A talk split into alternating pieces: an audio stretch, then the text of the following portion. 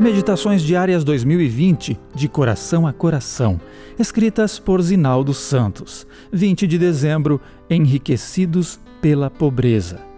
Pois conheceis a graça de nosso Senhor Jesus Cristo, que sendo rico se fez pobre, por amor de vós, para que, pela sua pobreza, vos tornasseis ricos. Segundo aos Coríntios 8, 9. Em meio à enfática defesa de seu ministério, Paulo não havia se esquecido das necessidades materiais da igreja de Jerusalém. Estando em Corinto, apelou aos cristãos locais para que contribuíssem com o atendimento a irmãos pobres daquela comunidade. As igrejas da Macedônia já haviam feito sua parte de modo digno de reconhecimento. No meio da mais severa tribulação, a grande alegria e a extrema pobreza deles transbordaram em rica generosidade pois eles, testemunho eu, na medida de suas posses, deram tudo quanto podiam e até além do que podiam. Isso não era pouco, embora possivelmente os coríntios não fossem muito mais abastados que os macedônios. De fato, o índice de pobreza no Império Romano era alto, mas com a mesma disposição generosa concedida por Deus aos macedônios, os coríntios também poderiam contribuir.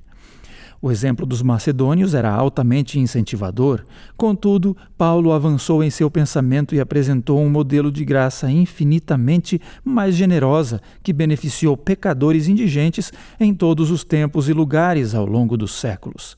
Cristo Jesus. Ele é o exemplo insuperável de entrega. Era rico na glória de sua divindade, mas voluntariamente escolheu assumir nossa natureza e sua pobreza total.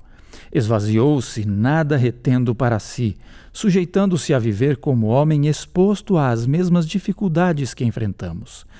Isso ele fez para que pudesse compartilhar conosco as riquezas da salvação e nos ajudar a encontrar o verdadeiro tesouro no céu, acima de tudo o que possamos imaginar acumular na terra.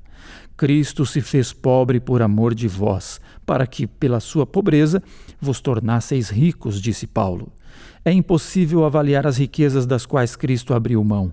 A imaginação mais fértil, o raciocínio mais apurado, a mais bela poesia, a mais eloquente oratória, o texto mais profundo e tocante, nada disso é suficiente para descrevê-las.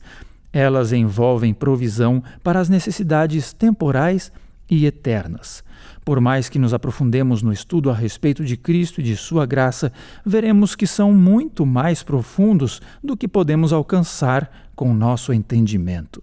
Diante de tudo que pudermos imaginar que Ele seja ou que esteja disposto a nos conceder, Ele é e está disposto a conceder muito mais. Essa é a riqueza que Sua pobreza nos possibilita, e tudo por causa da graça. A CPB também disponibilizou os podcasts da série Eventos Finais nas principais plataformas digitais. Ouça gratuitamente e compartilhe.